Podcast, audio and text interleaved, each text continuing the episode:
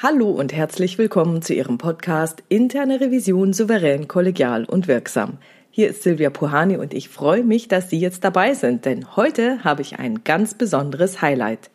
Ich habe Herrn Professor Dr. Stefan Kühl im Interview, dessen neues Buch Brauchbare Illegalität vom Nutzen des Regelbruchs in Organisationen am 16. September 2020 erschienen ist. Stefan Kühl ist Professor für Soziologie an der Universität Bielefeld. Er arbeitet als Organisationsberater der Firma Metaplan für Ministerien, Verwaltungen, Unternehmen und Hochschulen.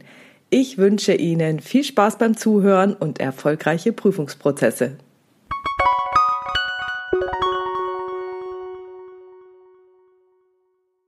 Hallo, Herr Professor Kühl. Herzlich willkommen in diesem Podcast. Ja, hallo. Sie haben ja ein neues Buch rausgebracht und das ist am 16.09.2020 erschienen. Das heißt Brauchbare Illegalität vom Nutzen des Regelbruchs in Organisationen. Jetzt ist das ja hier ein Revisionspodcast und ich habe mal einem Revisionskollegen davon erzählt, ah, ich habe da jemand im Interview, brauchbare Illegalität und dann ist der fast vom Stuhl gefallen, hat gesagt, was, das gibt's doch überhaupt nicht. Deswegen die Frage an Sie, was ist eine brauchbare Illegalität in Organisationen? Ja, das ist ein, eigentlich schon ein recht alter Gedanke, 40, 50 Jahre alt, wo Organisationswissenschaftler festgestellt haben, dass Organisationen eine gewisse Form von Regelabweichung brauchen, um überhaupt funktionieren zu können. Das bekannteste Beispiel dafür ist, wenn man Dienst Vorschrift macht, also alles genau regelgetreu macht, so wie die Organisation das vorschreibt, dann bricht die Organisation wegen dieser Regeltreue zusammen. Und deswegen ist die Idee gewesen zu sagen, man braucht eine gewisse Bereitschaft von Organisation, auch Regelbrüche zu akzeptieren. Und zwar nicht Regelbrüche, die gemacht werden, um persönliche Vorteile daraus zu ziehen. Also wenn jemand einen Kopierer mit nach Hause nimmt oder das Büro ausräumt, das wäre nicht brauchbare Illegalität, sondern brauchbare Illegalität bezeichnet die Regelabweichungen in Organisationen, die gemacht werden, um die Organisation besser am Laufen zu halten. Haben Sie dafür ein gutes Beispiel? Also ich habe mal persönlich eins erlebt, das habe ich auch schon mal in den Podcast gebracht. Und zwar ging es darum, dass ich zum Cocktail trinken gegangen bin und habe so meinen Lieblingscocktail gehabt und irgendwann schmeckte der nicht mehr so, wie er normalerweise geschmeckt hat, nämlich deutlich schlechter, viel zu süß. Und dann habe ich mich erkundigt, habe gesagt, äh, ich hätte ihn gerne, aber so wie er immer schmeckt. Und dann haben die gesagt, na ja, es ist halt eine größere Kette und da war wohl die interne Revision da. Und die wussten nicht, dass ich Revisorin bin. Und die haben mir erzählt, dann kam die Revision, haben gesagt, na ja, der Barkeeper hat immer Bananensaft genommen anstelle des vorgeschriebenen Bananensirups. Er meinte aber, das schmeckt nicht so gut, hat damit dann meinen Geschmackssinn auch getroffen. Und als dann die Revision von dannen zog, musste er wieder mit Bananensirup mixen, was den Cocktail eigentlich untrinkbar gemacht hat. Ja, das ist zum Beispiel brauchbare Illegalität. Also das heißt, es gibt ein bestimmtes Kundeninteresse, wo von bestimmten formalen Regeln abgewichen wird, um den Kunden zufrieden zu machen. Und meine Vermutung ist, dass wenn Sie so ein normales Organisationsmitglied nehmen, egal ob das jetzt Unternehmen, Verwaltung oder auch eine große Kirchenorganisation oder eine Schule oder eine Universität ist, sind Organisationsmitglieder permanent dabei, Regeln zu dehnen oder auch zu verändern. Also gucken Sie sich an, wie Ausschreibungen gemacht werden in Unternehmen. Da gibt es auf der einen Seite natürlich strikte Vorgaben, wie diese Ausschreibungen zu laufen haben. Und auf der anderen Seite wissen eigentlich alle Organisationsmitglieder, wie wenn es zum Beispiel sehr schnell gehen muss, wie man eine Ausschreibung so aufsetzen kann, dass man sie auch so schnell durchbekommt, indem man dann zum Beispiel die Ausschreibung in verschiedene kleinere Blöcke aufteilt und damit dann in der Lage ist, sehr schnell überhaupt erstmal auf ein bestimmtes Problem zu reagieren. Oder bei Budgetfragen, wo man eigentlich dann strikte Budgetregeln hat, aber wo man dann, weil man kurzfristig eine Finanzierung für irgendetwas braucht, dann eben sehr flexibel etwas auch Regelverstoßen aus einem Budget rausnimmt, ins andere rüberschiebt. Und wir als Organisationswissenschaftler würden sagen, das ist eben für die Organisation funktional, dass Mitarbeiter dafür ein Gespür haben, wo sie von bestimmten Regeln abweichen können, um insgesamt die Organisation voranzubringen. Und weshalb sind dann die Regeln überhaupt so, dass man sie brechen muss? Also könnte man nicht, ich meine, ich muss jetzt hier aus Revisionsgedanken sprechen, oh, wenn ich die Regel doch nur ganz toll mache, dann muss man sie ja auch nicht brechen, dann könnte man sich ja auch dran halten. Ja, also so denken halt ganz klassischerweise Leute, die aus der Revision kommen oder aus dem Audit oder aus dem Bereich des Compliance. Da ist die Vorstellung äh, eigentlich, dass man Regeln perfektionieren kann. Also jede Abweichung wird zum Anlass genommen, immer die Regel weiter zu perfektionieren, weiter zu detaillieren. Und da wissen wir, dass, dass es nicht gibt. Also man ist nicht in der Lage, alle Regeln für die Organisation so situationsgenau zu gestalten, dass sie immer genau geeignet sind. Sondern es gibt immer wieder Situationen, wo man aus sehr, sehr guten Gründen von bestimmten Regeln abweichen kann. Da könnte man jetzt sagen, ja, ja, dann müssen wir halt die Regeln noch weiter verfeinern, noch eine weitere Abweichungsbedingung mit reinbauen. Dann haben Sie aber als Konsequenz irgendwann so umfangreiche Regelbücher, die kein einziges Organisationsmitglied mehr überschauen kann. Und dann haben Sie irgendwann alleine aufgrund der Komplexität des Regelwerks permanente Abweichungen davon. Das heißt also, aus unserer Perspektive heraus ist diese Vorstellung, dass man eine Organisation perfekt durchformalisieren kann, eine Illusion. Jetzt kommt es doch, glaube ich, dann auf die Art der Regel an wenn Sie das so ansprechen. Also das, was Sie jetzt ansprechen, wenn es so eine reine Schwarz-Weiß-Regel ist, also was weiß ich, auf irgendeinem Dokument müssen genau zwei Unterschriften drauf sein von den richtigen Leuten, dann müssen diese zwei drauf sein und wenn nicht, ist es falsch. Jetzt gibt es aber auch andere Arten von Regeln. Zum Beispiel bei der Bankenaufsicht ist es so, da gibt es ja die Emma Risk. Da ist ganz viel drin, es muss Art und Umfang des betriebenen Geschäfts angemessen gestaltet sein. Also da wird gar nicht gesagt, mach deine Strategie so oder plan anders, sondern sie sagen einfach, es kommt darauf an, was du für ein Geschäft machst, welche Risiken du eingehst und das muss angemessen sein. Und das ist die Regelung. Ja, also es gibt unterschiedliche Formen, wie diese Regeln gestaltet werden können. Und das, was jetzt in der Bankenaufsicht gemacht wird, ist ja nicht so, dass die Bankenaufsicht selbst diese Regeln detailliert vorgibt.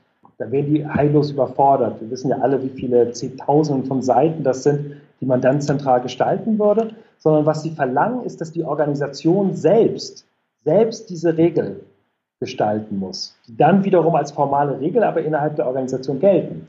Das heißt, für das einzelne Organisationsmitglied sind diese Regeln, die dann von jeder einzelnen Bank erstellt werden, die haben den gleichen Verbindlichkeitsgrad, als wenn die Bankenaufsicht sagen würde, wir machen das so und so. Das ändert für den einzelnen Mitarbeiter, für die einzelne Mitarbeiterin in der Bank überhaupt nichts. Das würde aber nur funktionieren, wenn man es tatsächlich dann so weit konkretisiert, was jetzt angemessen genau bedeutet, dass der Mitarbeiter dann eine 100% Anweisung hat, was ist jetzt angemessen und was nicht. Also wenn man dem Mitarbeiter jeglichen Entscheidungsspielraum nimmt. Ja, in gewisser Art und Weise machen das die Banken ja nachher am Ende. Also natürlich gibt es dann irgendwelche Toleranzbereiche, in denen man sich das bewegt.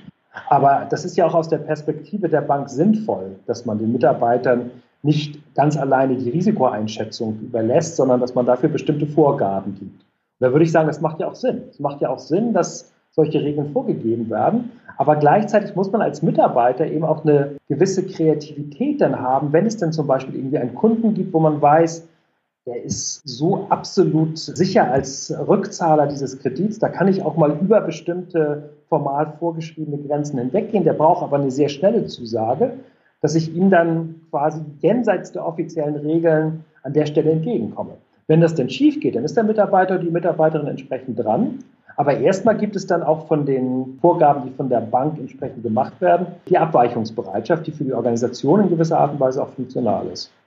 Und woran sollte es dann jemand festmachen, also jemand oder die interne Revision, ob etwas funktional ist oder nicht? Also was wäre dann das Kriterium, dass man sagen kann, das war jetzt in Ordnung. Es ist zwar nicht das, was wir uns gedacht haben, aber in dem Fall ist es in Ordnung oder was anderes.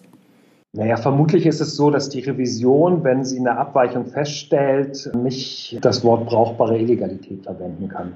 Also meine Erfahrung mit Leuten, die in der Revision arbeiten, genauso wie Leute, die in Compliance arbeiten, die haben eigentlich ein sehr, sehr genaues Gespür dafür, wo von Regeln abgewichen wird und an welchen Stellen sie intervenieren müssen.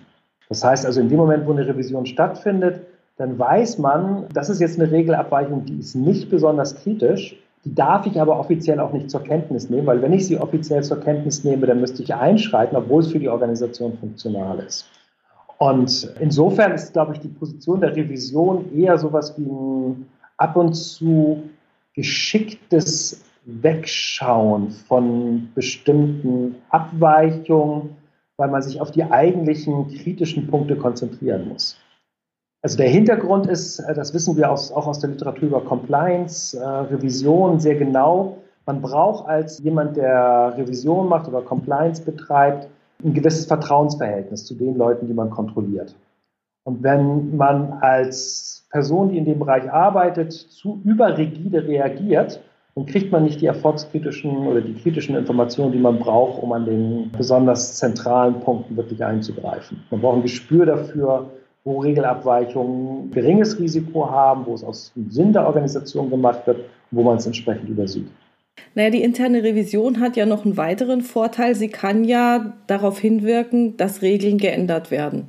Also wenn man zum Beispiel sehen würde, okay, der Mitarbeiter ist von der Regel abgewichen und man betrachtet dann den Kontext und würde sehen, ja, eigentlich hat das Sinn gemacht oder dass man sagt, okay, in diesem Fall machen wir mal eine Ausnahme, dann könnte man ja, also wenn man entdeckt, dass die Regelung sozusagen veraltet ist, zu rigide ist oder sonst irgendwas, dann kann ja die interne Revision auch darauf hinwirken, dass diese Regelung geändert wird. Da werden Sie jetzt wahrscheinlich sagen, ja, das ist wieder der Wunsch nach der perfekten Regel.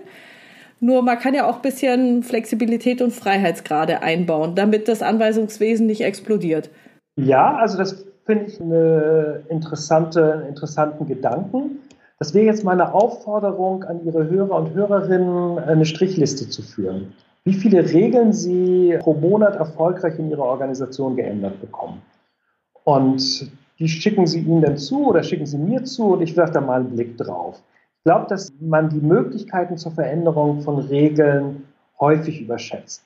Drei Gründe dafür. Es gibt bestimmte Regeln, die kann man als Organisation selbst gar nicht ändern, weil das Abweichungen von Verträgen oder von Gesetzen sind. Also in dem Moment, wo ich zum Beispiel als Automobilzulieferer bestimmte Qualitätsstandards äh, unterschrieben habe, da wissen alle in der Organisation, dass es in bestimmten Bereichen notwendig ist, von diesen Qualitätsstandards der Automobilindustrie abzuweichen, weil man ansonsten Geschwindigkeitsverluste erzielt. Das wissen auch die Leute, die normalerweise in der Revision arbeiten. Die erkennen die Dysfunktionalitäten dieser Regel, können sie aber nicht ändern, weil das wo ganz anders entschieden worden ist. Das Zweite ist, man ist ja jetzt jemand, der in der Revision tätig ist oder auch im Bereich Compliance tätig ist, nicht extrem mächtig in der Organisation. Da gibt es Interessen, die hinter bestimmten Regeln stehen, die man nicht ohne weiteres geändert bekommt. Und das Dritte ist, dass die eine Regel, die an einem Ort Sinn macht, ja an einem anderen Ort überhaupt gar keinen Sinn machen kann. Also häufig gibt es ja bei der Generierung von Regeln gute Gründe, die passen aber nicht überall in jedem Land oder in jeder Filiale oder in jedem Standort. Und dementsprechend kann es Sinn machen, diese Regel offiziell beizubehalten und gleichzeitig zu dulden, dass sie an bestimmten Stellen gebrochen wird. Am besten lernt man es über Beispiele. Ich glaube, dass die Beispiele bei Personen, die in der Revision tätig sind, man sieht sie ja permanent, aber ich mache relativ viel für Armeen, Bereiche, die extrem sensibel sind, weil wenn da irgendetwas schief läuft, dann ist es so, dass sofort eigentlich Menschenleben auf dem Spiel stehen, ähnlich wie im Bereich der Arbeitssicherheit, wenn Sie zum Beispiel in der Schwerindustrie arbeiten. Und das gibt also in der Armee, ähnlich wie denn zum Beispiel in der Schwerindustrie, eine starke Verregelung der Arbeitsabläufe, um sicher zu sein, dass da eigentlich nichts passiert. Und gleichzeitig erkennt man aber, dass die Organisation aus sehr guten Gründen erstmal auf hundertprozentige Sicherheit geht. Das heißt, bei allem Einsatz, der von Waffen oder von schweren Maschinen stattfindet, wird auf hundertprozentige Sicherheit gegangen. Eigentlich nicht nur 100 Prozent, sondern 110 Prozent. Und das kostet die Organisation Flexibilität, weswegen die Personen, die zum Beispiel dann Waffen oder schwere Maschinen einsetzen, ein sehr genaues Gespür dafür entwickeln, wo sowas wie eine Übersicherheit generiert worden ist, wo man in einer einzelnen konkreten Situation von abweichen kann. Und jetzt kann man sich aber nicht hinstellen als jemand, der eine Revision bei der Bundeswehr oder bei einer anderen Armee betreibt und sagen, wir müssen mal unsere Regeln entschlacken. Wir müssen weniger genau sein, weil es sehr, sehr gute Gründe gibt, dass so eine Organisation überperfektioniert ist. Da wird sich die Verteidigungsministerin hinstellen und sagen, wir können doch jetzt nicht unsere Regeln für den Waffeneinsatz lockern, weil wenn irgendetwas passiert und die Regel das nicht verhindert hat, dann bin ich als Verteidigungsministerin oder als Generalinspekteur dran. Dementsprechend müssen wir die Regeln so scharf lassen. Das heißt, selbst wenn ein Revisor oder eine Revisorin ein Gespür dafür entwickelt, dass eine Regel zum Beispiel gelockert werden müsste, um Flexibilität für die Organisation zu gewinnen, dann kriegt sie das häufig in der Organisation nicht durchgesetzt. Ich glaube, da kommt sehr drauf an, von welchen Arten von Regeln wir sprechen. Also es gibt ja bestimmte gesetzliche Vorgaben, wie Sie sie angesprochen haben, also diese Umweltstandards, Qualitätsstandards und so weiter, von denen kommt man nicht weg. Also die sind, das ist bei Banken ist es im WPHG-Bereich sehr extrem.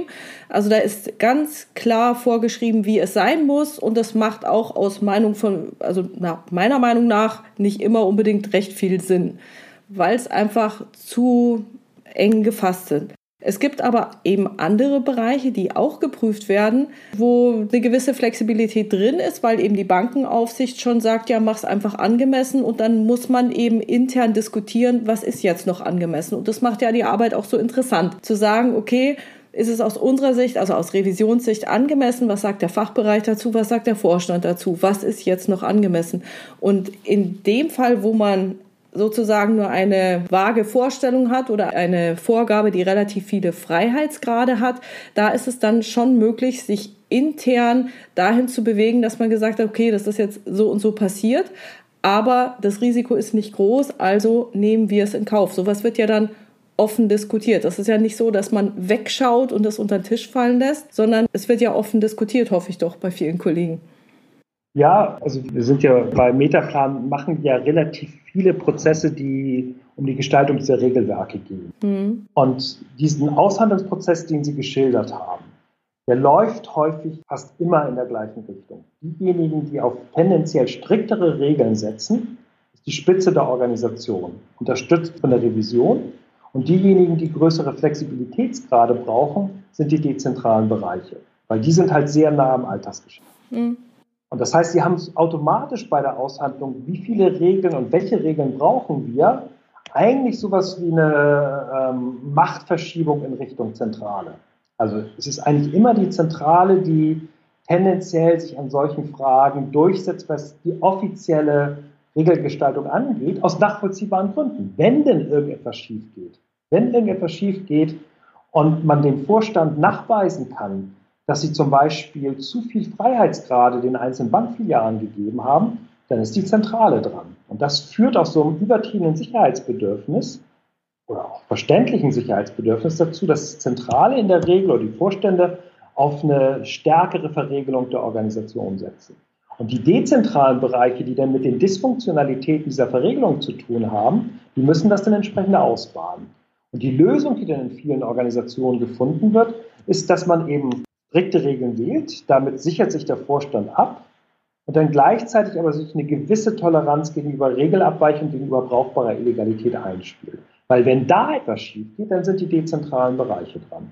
Das heißt also, wird unterstützen, was Sie gesagt haben. Es gibt genau diese Diskussion über Regelwerke, aber man merkt ganz häufig, in welche Richtung das geht, nämlich in Richtung weiterer Verregelung der Organisation. Also wenn Sie sich angucken, das kann jeder einzelne Revisor sich anschauen, wie viele Regeln habe ich erfolgreich abgeschafft bekommen? Die Regeln werden in Organisationen nicht weniger. Die Regeln werden jedes Jahr massiv mehr. Nicht nur im Bankensektor, sondern eigentlich in jeder Branche, mit der wir zu tun haben, werden die Organisationen weiter verregelt. Die würden eigentlich an dieser Verregelungswut zerbrechen, wenn die Mitarbeiter nicht eine Kreativität und auch eine Sensibilität für den Umgang mit diesem Regelwerk hätten.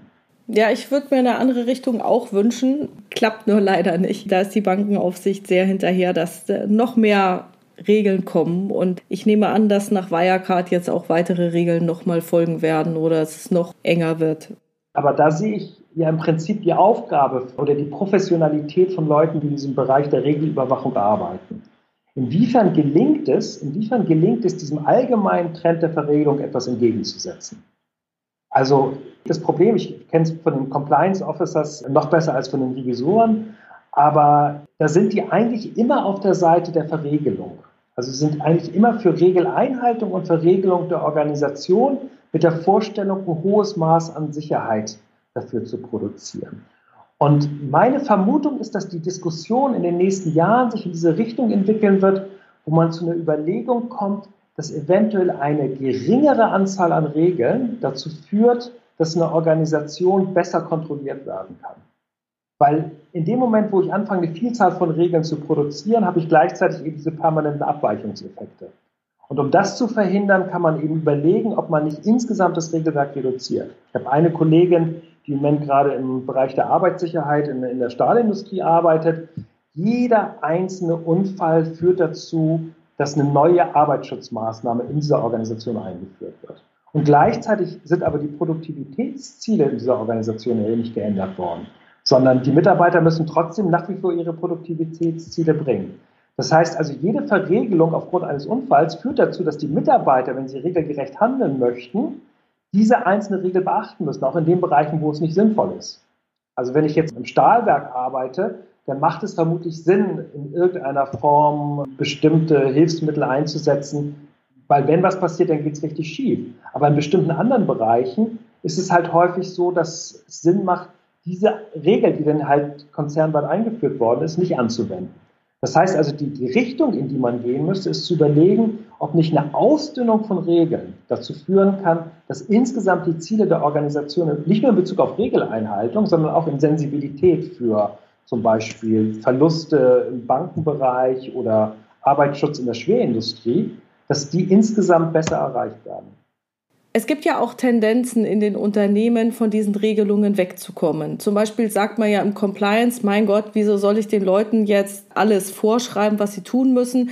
Da kann man ja auch sagen, denkt ihr einfach, will ich das morgen in der Zeitung über mich lesen oder über unser Unternehmen lesen oder nicht?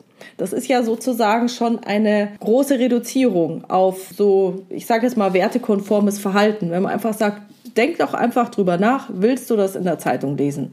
Das wäre doch ein Beispiel dafür, dass man dann sagen würde, okay, das ist jetzt eine deutliche Verschlankung.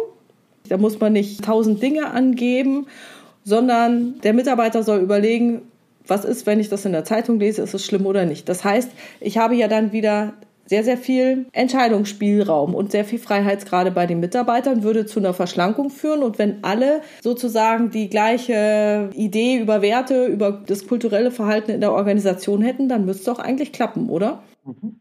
Ja, das ist dieser Integritätsdiskurs, der seit 10, 15 Jahren durch die Szene läuft. Also es gibt zwei Sachen, eine Sache, die mich überzeugt, eine Sache, die mich stört. Das eine ist, also die prinzipielle Idee finde ich, finde ich sinnvoll. Das, was ich aber irritierend finde, ist, dass man das den Mitarbeitern nicht zutraut, dass sie das sowieso schon die ganze Zeit machen. Also in dem Moment, wo diese ganzen Kampagnen gestartet werden, diese Wertediskurse in der Organisation, wird immer so getan, als wenn die Mitarbeiter nicht schon permanent eigentlich ein Gespür dafür haben, wie weit sie bei bestimmten Regeldehnungen und Regelbrüchen gehen können. Und dass man das beeinflussen könnte, wenn man mit denen jetzt irgendwie eine Wertekampagne startet. Ich halte das gelinde gesagt eigentlich für eine Reduzierung der Wahrnehmung oder der Ernsthaftigkeit in der Wahrnehmung von Mitarbeitern. Das ist eigentlich eine Form von Infantilisierung, die stattfindet, weil damit unterstellt wird, dass die Mitarbeiter das nicht schon die ganze Zeit machen. Und das Zweite ist, dass diese Integritätskampagnen ja gestartet werden, nicht als Ersatz für das Regelwerk, was da ist, sondern das findet ja parallel statt klassischerweise ja in den Organisationen, die in irgendeine Krise gekommen sind. Habe mehrere Prozesse begleitet von Unternehmen, die nach größeren Skandalen gezwungen gewesen sind, auch öffentlich wirksam darauf zu reagieren. Die machen halt beides. Die starten auf der einen Seite eine weitere Verschärfung der Regeln und dann müssen sie, weil irgendein Monitor da drin sitzt, gleichzeitig anfangen, auch noch am Wertegerüst der Organisation zu arbeiten oder eine Kulturkampagne zu starten. Und meine Wahrnehmung ist, die Mitarbeiter sitzen das irgendwie aus, weil sie wissen, dass die Organisation das jetzt entsprechend machen muss. Aber eigentlich auf der Hinterbühne machen sie sich darüber lustig, was da jetzt gerade für ein Affentheater veranstaltet. Nimmt die Mitarbeiter in ihrer Professionalität nicht ernst. Das teile ich total. Also ich meinte auch nicht, dass man jetzt so eine Kampagne startet, sondern wenn man dieses Motto ausgibt und es dem Mitarbeiter tatsächlich zutraut und dazu steht, dann müsste doch eigentlich alles geritzt sein und alles klappen, oder? Ja, ich bin jetzt kein prinzipieller Gegner von Regeln, weil ja die Mitarbeiter auch Orientierungslinien brauchen. Also man darf jetzt, glaube ich, nicht so weit gehen und sagen, mach alles das, was du für sinnvoll erachtest, was in der Organisation stattfinden soll. Das würde ja dazu führen, anything goes.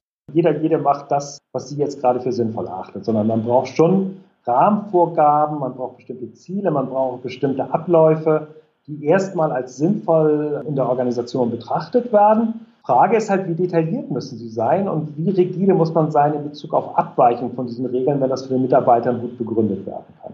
Also ich glaube ja, dass die Lösung darin liegt, dass man in der Sachdimension es nicht so sehr übertreibt, Also, dass man diese sachlich-fachlichen Regeln zurücknimmt und dafür vielleicht eher die Sozialdimension eher regelt. Also, das sieht man ja auch bei Scrum oder diesen agilen Projekten. Die haben ja eine sehr starke Verregelung der Sozialdimension oder wenn Ziele gesetzt werden, dass man sagt, ich nehme Objectives und Key Results, da ist sozusagen der Rahmen wird über die Ziele gesetzt und über das, was ich als Key Result dann sehen möchte und nicht im normalen Anweisungswesen einer Organisation. Ja, also wir machen jetzt gerade Forschung über eine Organisationsform Holocracy, die, die eigentlich völlig esoterisch, gibt vielleicht irgendwie 50 äh, Organisationen im ganzen deutschsprachigen Raum, die damit arbeiten, aber die durch die Managementpresse gegeistert ist, weil sie in der Sozialdimension eben noch viel stärker standardisiert und formalisiert, als es die Scrum-Logik zum Beispiel macht.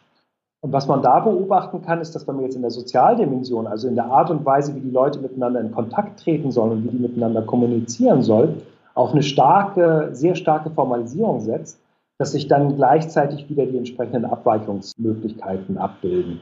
Also das läuft offiziell unter dem Begriff der Reduzierung der Bedeutung von Hierarchie oder auch des Abbaus von Hierarchie. Und durch den Versuch, das durch formale Regeln zu verhindern, dass sich da starke Hierarchien ausbilden, bilden die sich dann in der Informalität, in der Schatten, als eine Schattenhierarchie aus.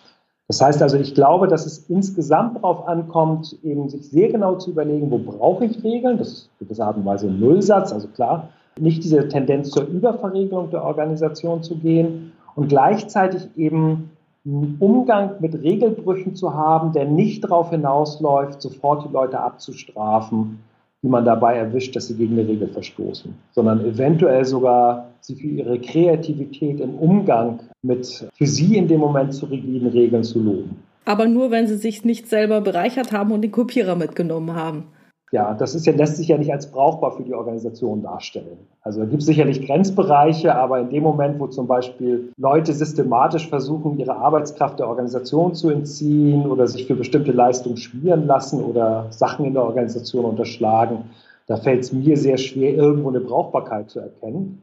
Und da würde ich sagen, da, da muss eine Organisation sogar rigide reagieren, weil das spricht sich in der Organisation rum, wenn man das entsprechend toleriert. Aber wenn man zum Beispiel Korruption hat, wo sich die Personen nicht selbst bereichern, dann muss man sich halt sehr genau angucken, weswegen machen die Personen das eigentlich. Also der Siemens-Skandal, der vor 10, 15 Jahren durch die Presse gegangen ist, ist ja deswegen interessant gewesen, weil bei denjenigen, die geschmiert haben von den Siemens-Mitarbeitern, ja keiner sich unmittelbar persönlich bereichert hat, sondern nur die Leute, die die Auftragnehmer gewesen sind oder Auftraggeber gewesen sind in dem Fall, also irgendwie ein griechisches Energieunternehmen, was ein Kraftwerk gebaut haben möchte, da haben sich die Personen schmieren lassen, aber bei Siemens ist es niemand gewesen. Und da finde ich, muss man mit einem anderen Maßstab beurteilen, als bei denjenigen, die sich persönlich auf Kosten der Organisation bereichern. Nehmen wir mal an, es hat sich nicht jemand selbst bereichert oder dass er auch seine eigene Leistung besser darstellen wollte, sondern er hat wirklich zum Wohle des Unternehmens so eine funktionale Regelabweichung begangen. Wie genau soll denn das, die Organisation und insbesondere die interne Revision damit umgehen? Oder wie kriegt sie das raus? Das ist ja das Erste. Also man muss es, glaube ich, unterscheiden, die Organisation und die Revision. Also erstmal kann man ja beschreiben, wie man damit umgeht in der Regel in Organisationen. Und da ist meine Wahrnehmung, dass Führungskräfte sehr häufig das wissen, aber es bewusst nicht unterbinden, weil sie wissen, dass es für die Organisation funktional ist.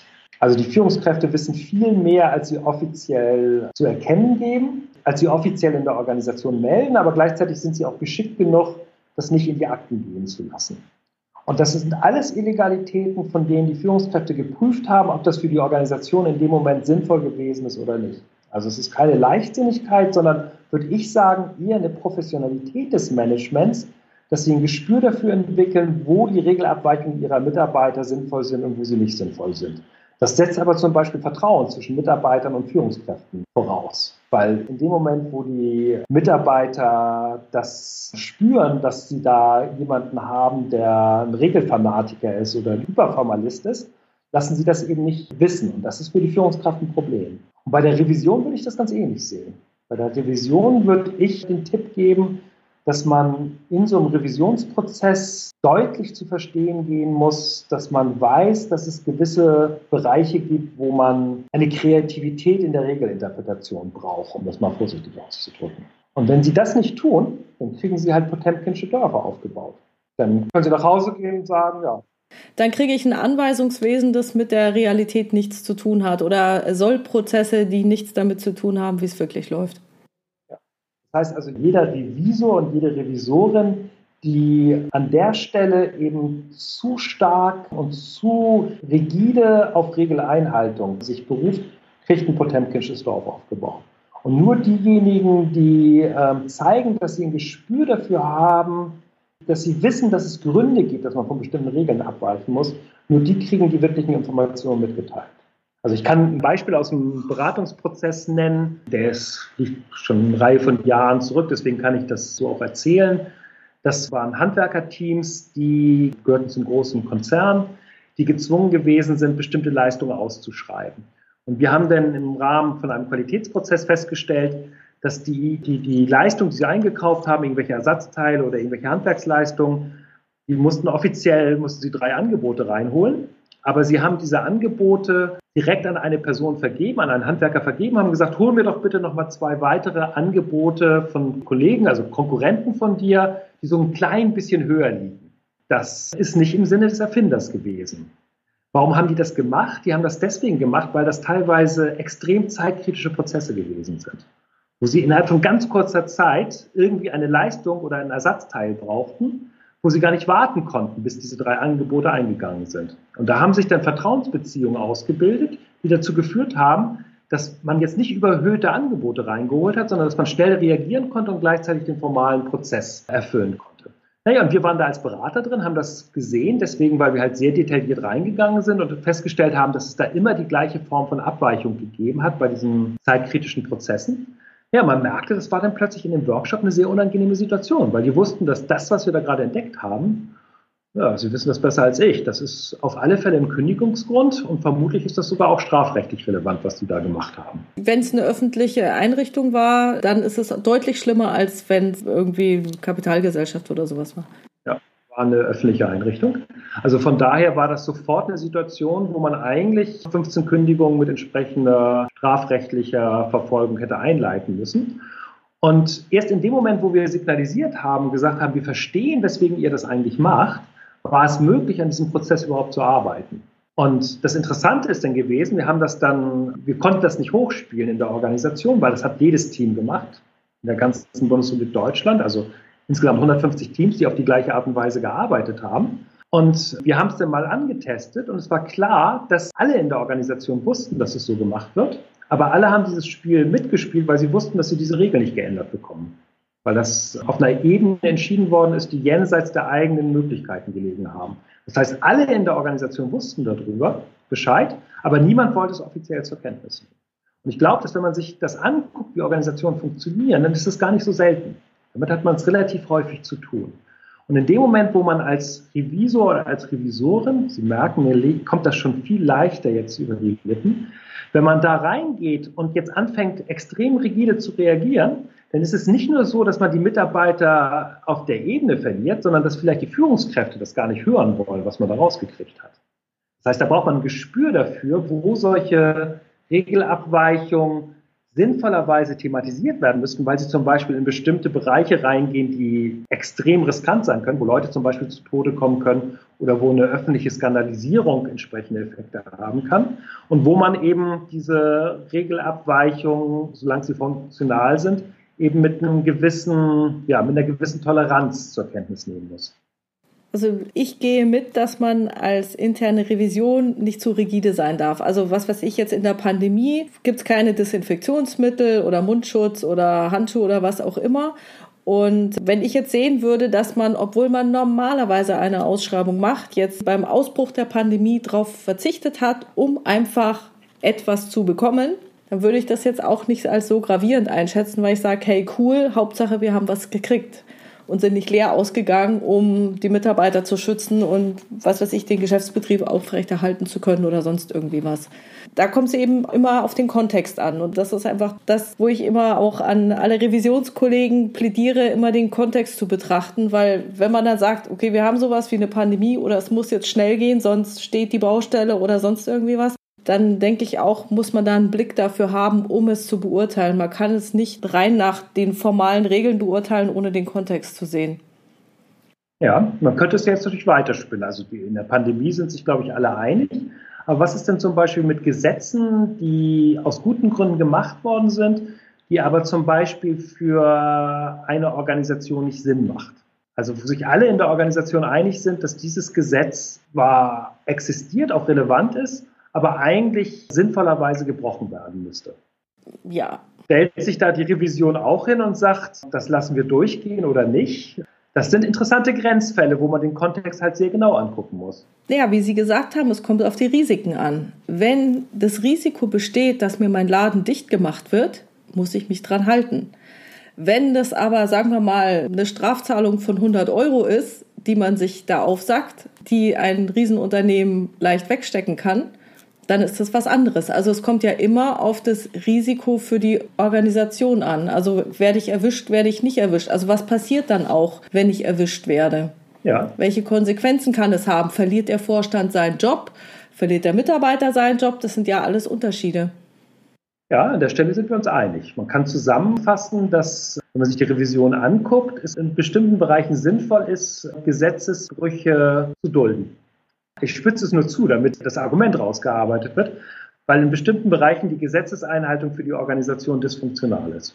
Und weil die Loyalität der Revision in dem Bereich der Organisation und nicht dem Gesetzgeber gilt, kann es an der Stelle, wenn das Risiko beherrschbar ist, sinnvoll sein, bestimmte Gesetzesbrüche in der Organisation weiterlaufen zu lassen.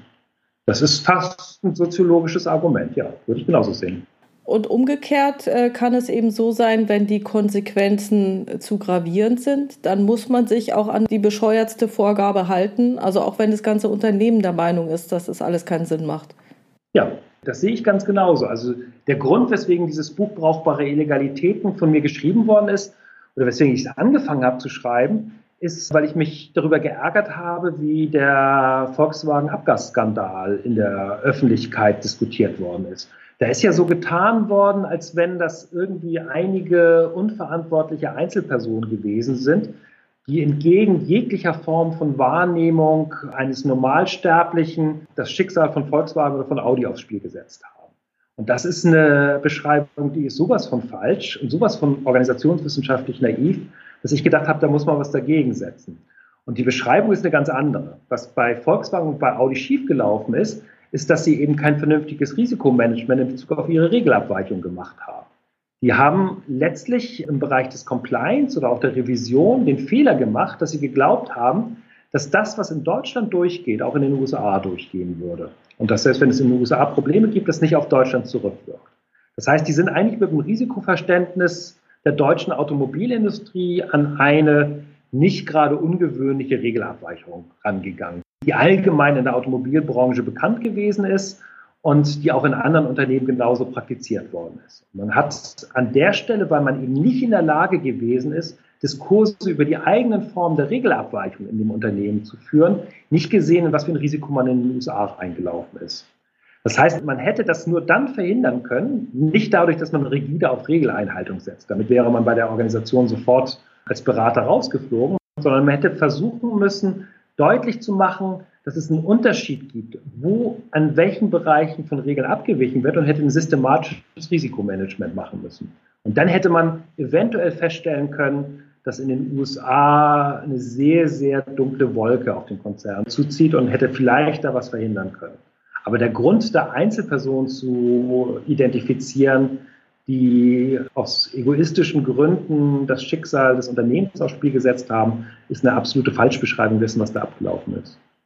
Also ohne was konkret über diesen Fall zu wissen, möchte ich die Revisionskollegen doch mal in Schutz nehmen, weil es kann sein, dass die auch alles gewusst haben und einen Bericht geschrieben haben, bloß das ist eine interne Sache, die geht nie an die Öffentlichkeit. Also von daher weiß ich nicht, was die interne Revision da getan hat oder nicht. Aber wenn man es auch so betrachten würde, ist es ja so, dass die Umwelt bisher nie einen ähm, Kläger hat. Und das heißt ja immer, wo kein Kläger, da kein Richter. Mhm. Also weil man die Umweltstandards nicht einhält, ja, hat bisher irgendwie niemanden gestört. Ja, das ist noch ein Punkt. Aber ich will noch darüber sagen, was man innerhalb des Konzerns darüber gewusst hatte. Das wissen wir eigentlich aus allen Skandalen. Egal, ob es im Finanzmarktbereich ist, beim Umweltschutz oder auch bei Korruptionsfällen. Das Wissen ist in der Organisation eigentlich immer vorhanden. Wir beraten relativ viel im Bereich der Pharmaindustrie und wenn da irgendwann ein Medikament zurückgerufen wird, dann finden die entsprechenden Zulassungsbehörden immer irgendwelche Dokumente, wo man über die Nebenwirkungen hätte schon informiert sein müssen. Und das Problem besteht also nicht in dem Wissen über die Regelabweichungen, die stattfinden, sondern über die Schwierigkeiten, diese Regelabweichung innerhalb der Organisation thematisiert zu bekommen. Und das ist aus meiner Sicht die Aufgabe, dass man als Revisor, als Revisorin in der Lage ist, so einen Prozess zu moderieren und eben die Organisation darüber ins Gespräch zu bringen. Und das ist gar nicht so einfach. Also ich würde sagen, das ist die hohe Kunst der Moderation, weil man redet ja die ganze Zeit über Regelabweichung. Das heißt, die normale Reaktion der Organisation eines obersten Vorgesetzten ist zu sagen, ja, die müssen sich halt an ihre Regeln halten.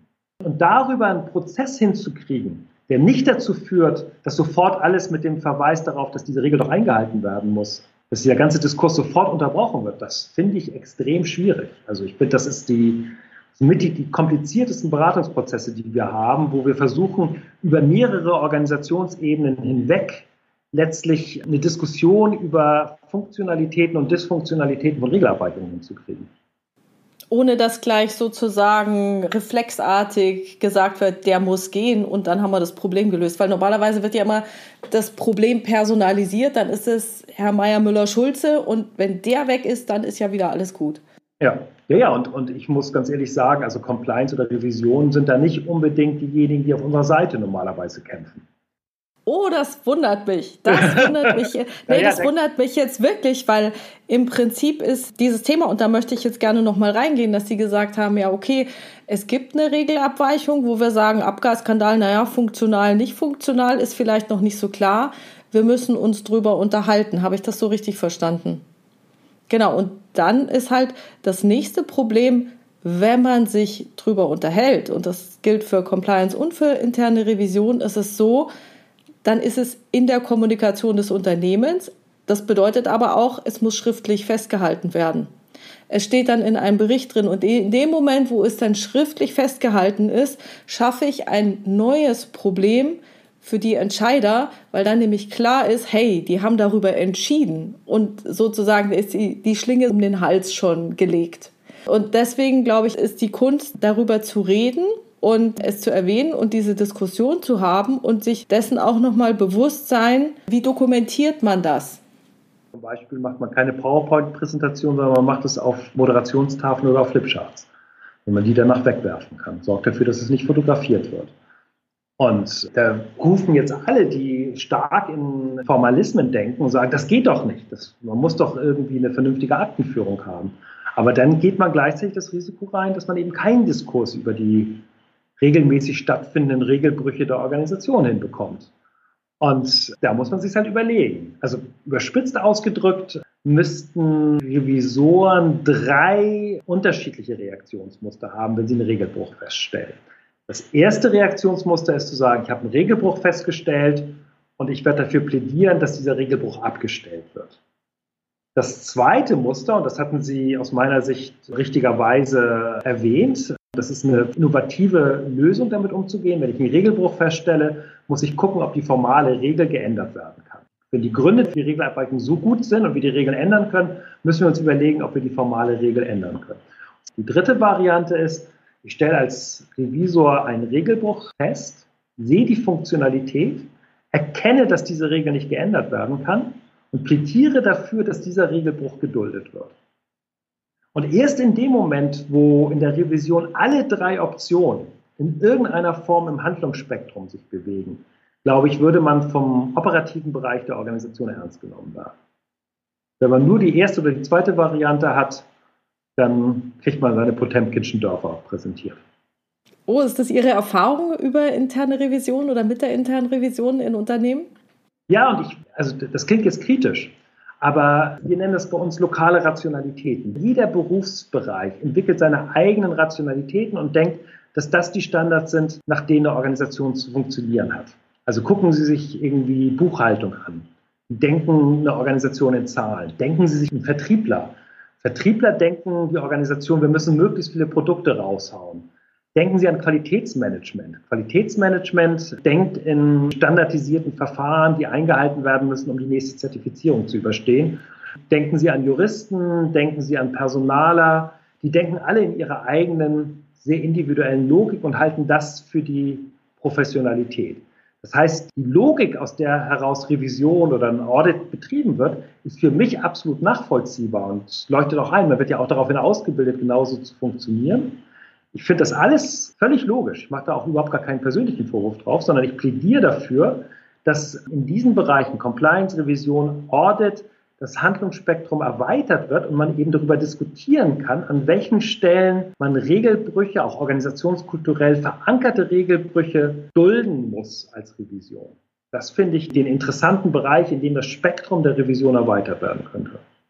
Ich glaube, das bringt auch wirklich den Erkenntnisgewinn für die Organisation. Sie haben ja gesagt, oft wissen es die Führungskräfte. Ich bin mir da nicht sicher, ob die dann wirklich alles wissen, ob sie vielleicht gar nicht von ihren Mitarbeitern informiert werden, weil die Mitarbeiter eben dieses Vertrauen nicht haben. Und da denke ich auch, dass man in diese Diskussion reingehen muss. Ich würde gerne nochmal auf den Punkt zurückkommen, dass Sie gesagt haben, ja, es ist ja so schwierig, eine Regelabweichung innerhalb der Organisation zu kommunizieren. Ich weiß, in Ihrem Podcast, der ganz formale Wahnsinn, da hatten Sie so ein unheimlich tolles Beispiel von dieser Wurstfabrik, wo irgendwie Essensreste oder Fleischstücke verschimmeln, vergammeln und es auch gerochen hat und ungeziefer war und es trotzdem nicht kommuniziert wurde. Deswegen würde ich diesen Punkt gerne jetzt nochmal aufgreifen. Wie gelingt es, etwas zu kommunizieren, das, ich nehme mal an, in der Wurstfabrik wollte es niemand hören. Mhm. Ja, das ist die 100 Millionen Dollar Frage letztlich. Ich bin da meinen Kolleginnen und Kollegen auch eher so am Suchen, wie sowas funktionieren kann. Also meine Erfahrung ist, dass man es eigentlich in verschiedenen Dimensionen denken muss. Das eine ist die ganz zentrale Frage, wen kann man überhaupt gleichzeitig zu einer Diskussion, zum Workshop zusammenholen, um über eine bestimmte Regelabweichung zu diskutieren.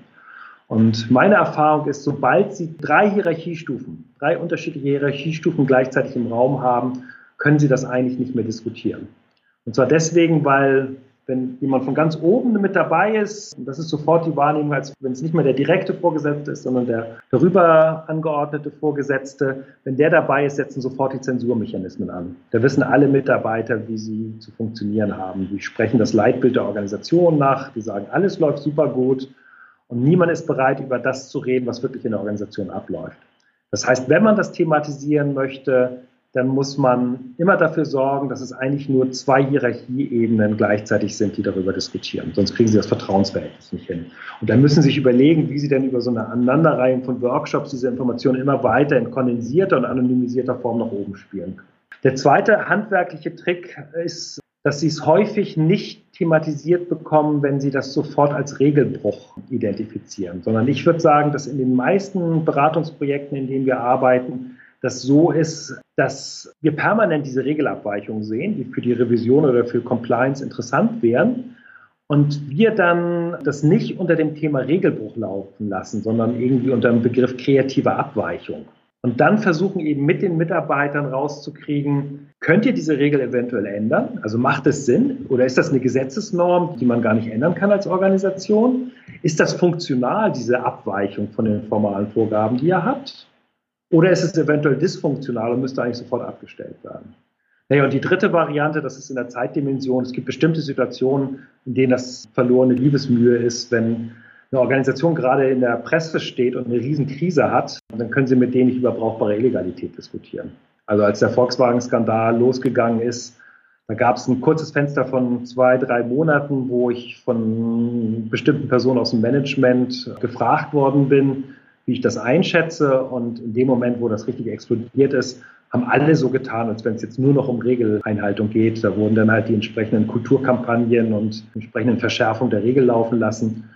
Und da muss man halt zwei, drei Jahre noch warten und dann werden sie bei Volkswagen oder bei Audi die gleichen möglichen Diskussionen über die funktionalen Regelabweichungen haben, wie Sie sie vor der Krise gehabt haben. Was Sie jetzt gerade beschrieben haben, ist ja eigentlich das typische Vorgehen von der internen Revision. Also man macht am Anfang einen Kickoff mit dem Management und dann geht man auf Sachbearbeiterebene, hat vielleicht vorher noch ein paar Datenauswertungen oder sowas und unterhält sich einzeln mit den Leuten, auch nicht zu viele Hierarchieebenen, sammelt alles zusammen. Dann habe ich jetzt sozusagen mein Ergebnis. Also sagen wir mal, ich bin bei Wirecard mhm. in der internen Revision und habe jetzt hier kreative Bilanzierungen oder Saldenbestätigungen entdeckt. Mhm. So, und jetzt steht ja dieser eine Vorstand unter Verdacht, dass er da, sagen wir mal, zumindest mitgemacht hat, wenn er es nicht sogar initiiert hat. Jetzt bin ich als interne Revision ja dem Vorstand unterstellt. Wie bekomme ich so etwas dann kommuniziert? Also muss ich dann Vier-Augen-Gespräch machen und der sagt dann, wollen Sie morgen auch noch hier sein oder sich einen neuen Job suchen oder gibt es da irgendwelche Möglichkeiten? Also bei Wirecard ist das ganz klar. Wirecards Geschäftsmodell hat ja darauf basiert, dass man Bilanzfälschung besonders in Asien und im Nahen Osten betrieben hat. Das heißt, da hätte man gar nicht thematisieren können, dass man diese Bilanzfälschung doch entsprechend reduzieren muss. Es gab ja zwei Personen aus dem Compliance-Bereich, die das bemerkt hatten, anderthalb Jahre bevor es bekannt geworden oder man wusste es ja lange, dass es so läuft, aber bevor eben das Kartenhaus zusammengebrochen ist, die haben das thematisiert und waren eben nicht mehr in der Organisation. Das ist aus meiner Sicht dann letztlich eine, eine ethische Frage, wo man sich überlegen muss, als Person, setze ich jetzt quasi meinen Job aufs Spiel, um das gesamte Geschäftsmodell der Firma in Frage zu stellen, oder halte ich an der Stelle den Mund? Aber ist es denn, also da muss ich Sie jetzt als Organisationswissenschaftler fragen, ist es denn tatsächlich sinnvoll? Weil ich meine, das Geschrei ist doch groß und es das heißt, ja, ihr habt ähm, ethische Standards und ihr müsst euren Job aufs Spiel setzen und so weiter. Ich finde das immer sehr hochgegriffen und ich sage, das muss jeder für sich selber entscheiden, wie er damit umgeht, ob er sich rechtzeitig einen neuen Job sucht, wenn er rauskriegt, dass da was nicht so richtig in Ordnung ist. Aber dann ist doch der Fehler eigentlich im System.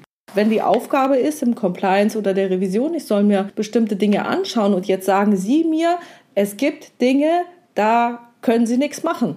Da müssen Sie sich einen neuen Job suchen. Also gibt es dafür denn gar keine Lösung? Oder gäbe es rein theoretisch eine Lösung? Naja, man weiß ja, dass man in dem Moment, wo man die Whistleblower entsprechend gut bezahlt, als Gesetzgeber eine Möglichkeit hat, solche Informationen öffentlich zu machen. Das funktioniert halt in Deutschland nicht in der gleichen Art und Weise. Das heißt, in dem Moment, wo man einen finanziellen Anreiz als Gesetzgeber dafür liefert, dass solche Informationen aus der Organisation an die Strafverfolgungsbehörden herangetragen werden, kann man davon ausgehen, dass die Ausstiegsbereitschaft von Personen in der Organisation steigt. Klar.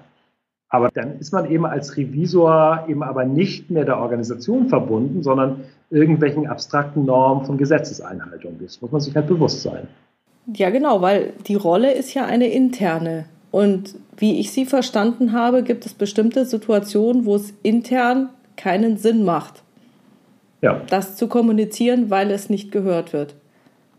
Ja, weil das in dem Fall von Wirecard das gesamte Geschäftsmodell auf diesem Prinzip aufgebaut hat und man das Geschäftsmodell in Frage stellt, wenn man als Revisor das entsprechend kritisiert. Und da muss man sich an dem Moment überlegen, was einem wichtig ist. Also ich glaube, dass diejenigen, die da rechtzeitig ausgestiegen sind, im Nachhinein ganz glücklich darüber gewesen sind, weil das ist dann vermutlich auch irgendwann für diejenigen, die das wussten und es nicht entsprechend gemeldet haben, auch dann strafrechtlich nicht ganz irrelevant. Also von daher, glaube ich, muss man an der Stelle sowas wie ein eigenes Gewissen haben, an dem man sich dann entsprechend orientiert. Und das sage ich als jemand, der das Wort Gewissen wirklich selten in den Mund nimmt. Aber da ist man entweder eben der loyaler Organisationssoldat oder eben Verfechter von abstrakten Wertnormen, die einem wichtiger sind als die Mitgliedschaft in der spezifischen Organisation. Aber das müsste ja auch bedeuten, wenn mir jetzt diese Werte so wichtig wären und ich deswegen als Whistleblower aktiv bin und das Unternehmen verlasse, nimmt mich denn dann eine andere Organisation in dieser Rolle? Die wäre ja bescheuert. Weil die wissen ja dann, die wären ja total bescheuert, dass sie sagen, oh, die Frau Puhani, die nehmen wir nicht. Ja, die wären total bescheuert. Deswegen machen es ja so wenige. Also der Ausstieg findet ja in der Regel nicht mit einem großen Knall statt. Also es gibt ja genug von ihren Kolleginnen und Kollegen, die in solchen Situationen gewesen sind. Die steigen in der Regel nicht laut aus, sondern die steigen ganz leise aus. Äh, wenn sie Glück haben, kriegen sie noch eine Abfindung oder ein Schweigegeld mitgeliefert und arbeiten dann in einer Organisation, wo die entsprechenden Abweichungen nicht genauso groß sind. Und das ist ja individuell äh, nachvollziehbar. Also die Fälle, die wir aus den USA kennen, wo die Leute die Wissel, also die Pfeife sehr, sehr laut geblasen haben, die haben alle keinen Job mehr in ihrem Bereich gefunden.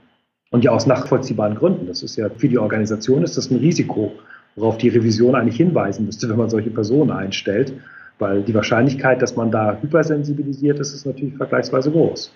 Dann muss ich Sie jetzt doch noch mal fragen, was ist dann der Sinn der internen Revision, wenn sie auf die riesengroßen Knaller nicht hinweisen kann? Wir können anscheinend dann nur auf den Kleinkram hinweisen und sind vielleicht so eine Legitimationsfunktion nach außen. Ja, die haben wir auch. Aber was ist der Sinn der internen Revision, wenn die richtig großen Knaller gar nicht hochkommen können? Ja, guter Punkt. Es gibt äh, zwei Antworten. Das eine ist eine ketzerische und die andere ist aus meiner Sicht die Richtung, in die Revision gehen müsste. Die ketzerische ist, dass Revision oder Compliance deswegen eingeführt wird, damit der Vorstand eine Cover Your Ass Strategie verfolgen kann. In dem Moment, wo etwas passiert, ist der Vorstand gezwungen nachzuweisen, dass sie alles Mögliche getan haben, um so einen Vorfall zu verhindern. Und die richten deswegen Revision und Compliance ein, um im kritischen Fall darauf hinzuweisen, dass man alles getan hat, damit sowas eigentlich nicht vorkommt. Das heißt, es ist eine vergleichsweise günstige Strategie, um die Geschäftsleitung gegenüber Regressforderungen abzusichern. Das ist die ketzerische Bemerkung, die aus meiner Sicht aber nicht völlig falsch ist. Also man kann es daran erkennen, immer dann, wenn Krisen da sind, dann werden diese Abteilungen enorm aufgeblasen, weil die Vorstände dann realisieren, was für ein Risiko sie eigentlich gehabt haben. Und da, wo ich eine intelligente Revision sehen würde, die würde eben darin bestehen, dass man eigentlich einen vernünftigen Moderationsprozess über Regelabweichungen in Organisationen hinbekommt. Und dann eben nicht auf beobachtete brauchbare Illegalität sofort reflexartig mit, das muss unterbunden werden oder da müssen wir die Regel ändern, reagieren, sondern ein Gespür dafür entwickelt, dass man eine bestimmte Form von Regelabweichung in der Organisation zu dulden hat, wenn die Risiken dafür beherrschbar sind. Und haben Sie da auch irgendwie ein Beispiel dafür, wie das laufen kann? Also ich persönlich habe jetzt mal eine Musteranalyse ausprobiert mit äh, Frau Dr. Gebauer. Ich weiß nicht, ob Sie die kennen. Und das hat mehr Effekt gehabt, als ich mir gedacht hatte zu Beginn. Aber vielleicht haben Sie ja noch irgendwelche anderen Konzepte, wie man diese Moderation machen kann.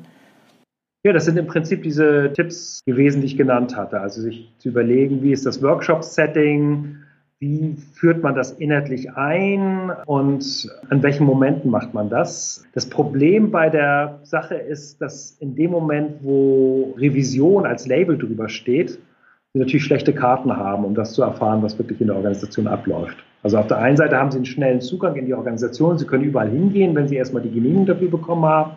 Auf der anderen Seite kriegen sie halt dann ihre Fassaden aufgebaut, durch die sie erstmal durchkommen müssen. Und äh, ich glaube, dass da die Revision sehr viel Vertrauensarbeit in den operativen Bereichen leisten muss, bevor man in der Lage ist, das zu machen. Eine wichtige Funktion könnte darin bestehen, dass in den Workshops, wo man als Revision oder als Compliance eingeladen wird, wo es um Fragen von Regelgestaltung geht, dass man nicht allzu klischeehaft wie eine Revisorin oder wie ein Compliance Manager funktioniert, sondern an den richtigen Momenten zum Beispiel weiß, wann man aus dem Raum rausgehen muss, weil man bestimmte Informationen nicht offiziell zur Kenntnis nehmen möchte oder ein Pausengespräch zu verstehen, zu geben, dass es gute Gründe gibt, weswegen in der Organisation von Regeln abgewichen wird. Es gibt auch gute Gelegenheiten, zum Beispiel zu sagen, wenn ein neues Produkt, neuer Prozess eingeführt wird, da ist die Revision ja auch öfter mal dabei, dass man dann sagt, wenn ihr es so regelt, funktioniert es nicht, weil so eine Regeleinhaltung würde ich niemals kontrollieren wollen. Mhm. Also auch aus Revisionssicht. Also das ist im Prinzip, ist mir das öfter mal untergekommen, wenn die Führungskräfte aus ihrer Verantwortung total raus wollen und es nur dem Mitarbeiter unterschieben müssen, der aber keine Anhaltspunkte hat, wie er sich denn nun verhalten soll. Also wenn die, die Rahmenbedingungen nicht vorliegen. Und da gab es schon mal die eine oder andere Gelegenheit, wo ich gesagt habe, nee, so könnt ihr euch jetzt nicht aus der Affäre stehlen. Das müsst ihr euch schon ein bisschen anders überlegen. Klar, also wenn man in der Planung von Regeln schon eingebunden ist, ist es natürlich optimal. Dann kann man letztlich die Intelligenz, die man entwickelt in dieser Funktion über die Gestaltung und auch über die Kontrolle von Regelwerken natürlich einbringen und darauf hinweisen, dass bestimmte Regeln gar nicht eingehalten werden können oder gar nicht kontrolliert werden können. Also gerade so in der Flugzeugindustrie und im Raumfahrtsbereich da sind die Sicherheitsstandards teilweise so überperfektioniert worden, dass sie technisch gar nicht möglich sind, eingehalten zu werden. Und wenn man da rechtzeitig eine Revision oder ein Qualitätsmanagement mit drin gehabt hätte, die gesagt hat, das ist ja schön und gut, dass ihr versucht, alles dafür zu tun, dass so ein Raumschiff nicht abstürzt, aber das geht gar nicht. Das ist gar nicht umsetzbar und wir können gar nicht kontrollieren, ob es eingehalten wird, weil ihr da übergenau gewesen seid. Das wäre natürlich eine sehr hilfreiche Funktion, die eine Revision übernehmen könnte das wünschen wir doch allen Kollegen, dass sie das mal ausprobieren und schauen, wie es funktioniert. Ich weiß, wir haben jetzt schon sehr lange gesprochen. Ich habe jetzt noch eine kurze Frage, die Sie am Anfang so angesprochen haben, nämlich den Dienst nach Vorschrift. Und ich weiß jetzt nicht, wie viele Revisionskollegen wir jetzt im Laufe dieses Podcasts schon verloren haben. Aber für mich wäre es nochmal wichtig, dass Sie aus Ihrer Sicht sagen, welche Risiken hat denn der Dienst nach Vorschrift? Ja, es ist die sicherste Methode, um eine Organisation zu zerstören.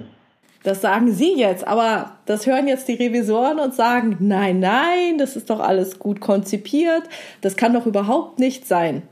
Die haben ja auch selber vielleicht dran gearbeitet, dass das Regelwerk so ist, wie es da ist. Also wenn man sich dafür interessiert, äh, das kann man ja einfach im Realexperiment ausprobieren.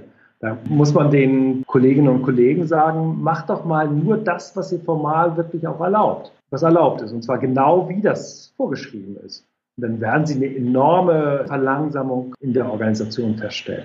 Also meine Vermutung ist, dass, also ich habe das für die Revision selbst mir nie genauer angeguckt, sondern nur für den Bereich von Compliance Management, dass wenn man sich alleine nur anguckt, wie Compliance Management, wie diese Abteilungen funktionieren, dass es da schon einen sehr flexiblen Umgang mit bestimmten Regeln gibt. Also alleine die Notwendigkeit, dass wenn man was feststellt als Compliance Manager, wogegen ein Gesetz verstoßen wird, dann hat man eigentlich eine Meldepflicht. Da muss man es eigentlich machen. Und gleichzeitig weiß jeder kluge Compliance Manager, dass es bestimmte Gründe gibt, es nicht zu machen. Das heißt also schon in der Anlage, wie wir Compliance Management oder wie wir Revision machen, ist eigentlich der permanente Regelbruch mit konzipiert. Und dementsprechend ist meine, also wenn man es jetzt für Revision macht, ja, man müsste es einfach eine Woche mal in seiner eigenen Abteilung so machen, dass man nur so arbeitet, wie es formal vorgeschrieben ist. Und dann können sich gerne die Kolleginnen und Kollegen bei mir melden und sagen, bei uns hat es funktioniert. Dann gucke ich mir das aber nochmal genauer an, wie die das genau gemacht haben. Und da bin ich mir ziemlich sicher, dass ich dann doch noch einige Formen von Abweichungen da finden werde. Das ist alles eine Frage von, wie genau man hinguckt. Meine Vermutung ist, dass man, egal welchen Bereich man in einer Verwaltung, in einem Unternehmen, in, in der Armee, in der Polizei sich anguckt, dass jeder Mitarbeiter pro Woche gegen 50, 60 oder 70 Regeln verstößt. Und da macht die Revision oder Compliance keinen Unterschied. Hm, das kann sehr gut sein. Welche Kompetenzen benötigt denn dann eine interne Revision, wenn sie nach Ihren Vorstellungen funktionieren würde? Die müssen verstehen, was brauchbare Illegalität ist.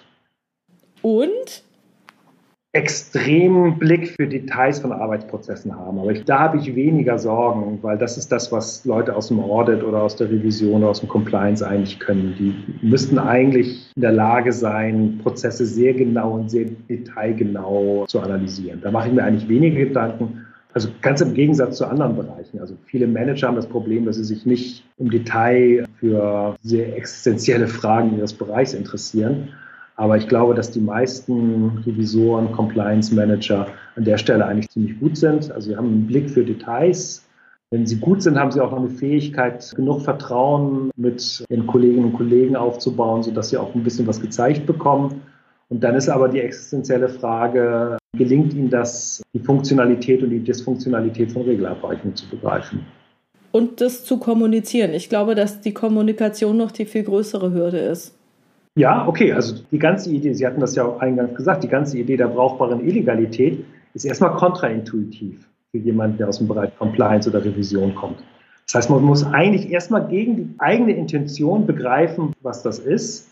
Und erst wenn man das gemacht hat, ist man ja in der Lage, einen Kommunikationsprozess darüber aufzusetzen. Das heißt, man braucht erstmal eine Einsicht in die Funktionalität dieser Regelabweichung und dann im nächsten Schritt eine Fähigkeit, das in der Organisation zum Wirken zu bringen. Aber Zur Beruhigung, also meine Erfahrung ist, jetzt da auch vorrangig aus dem Bereich Compliance, aber ich vermute, dass es in der Revision nicht anders ist.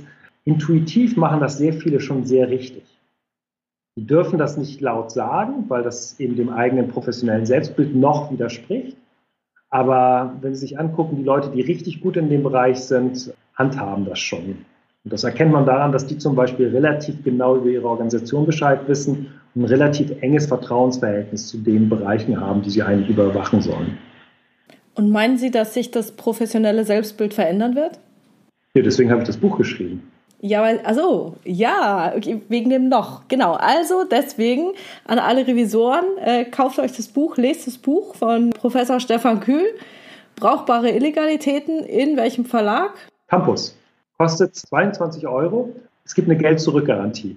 Wer das Buch gelesen hat und danach meint, es ist nicht wert gewesen, schreibt mir ein kurzes Mail und er kriegt das Geld zurück überwiesen. Das ist ja krass. Also ich habe es gelesen, es hat mir sehr, sehr gut gefallen. Ich kann es nur jedem empfehlen. Super Buch. Auch wenn es wahrscheinlich einige Revisoren erstmal schocken wird. Sehr schön. Wie kann man denn in Kontakt treten? Also nicht nur wegen der Geld-Zurück-Garantie, sondern vielleicht überhaupt, um mit Ihnen in Kontakt zu kommen? Ich glaube, die, die Mailadresse steht sogar in dem, ich weiß nicht, ob sie im Buch drin steht, sonst haben wir es vergessen, aber stefankühl.metaplan.com. Stefan mit F, kühl wie kalt, zusammengeschrieben, at metaplan.com. Okay, ohne Punkt dazwischen. Genau, oder einfach googeln, dann ist sowohl meine Uni-Website als auch die Metaplan-Website sofort zu erreichen. Klasse. Herzlichen Dank für dieses Interview, Herr Professor Kühl. Es hat mir Vielen richtig Spaß gemacht. Ja, auch. Vielen Dank. Ich danke Ihnen. Tschüss. Tschüss.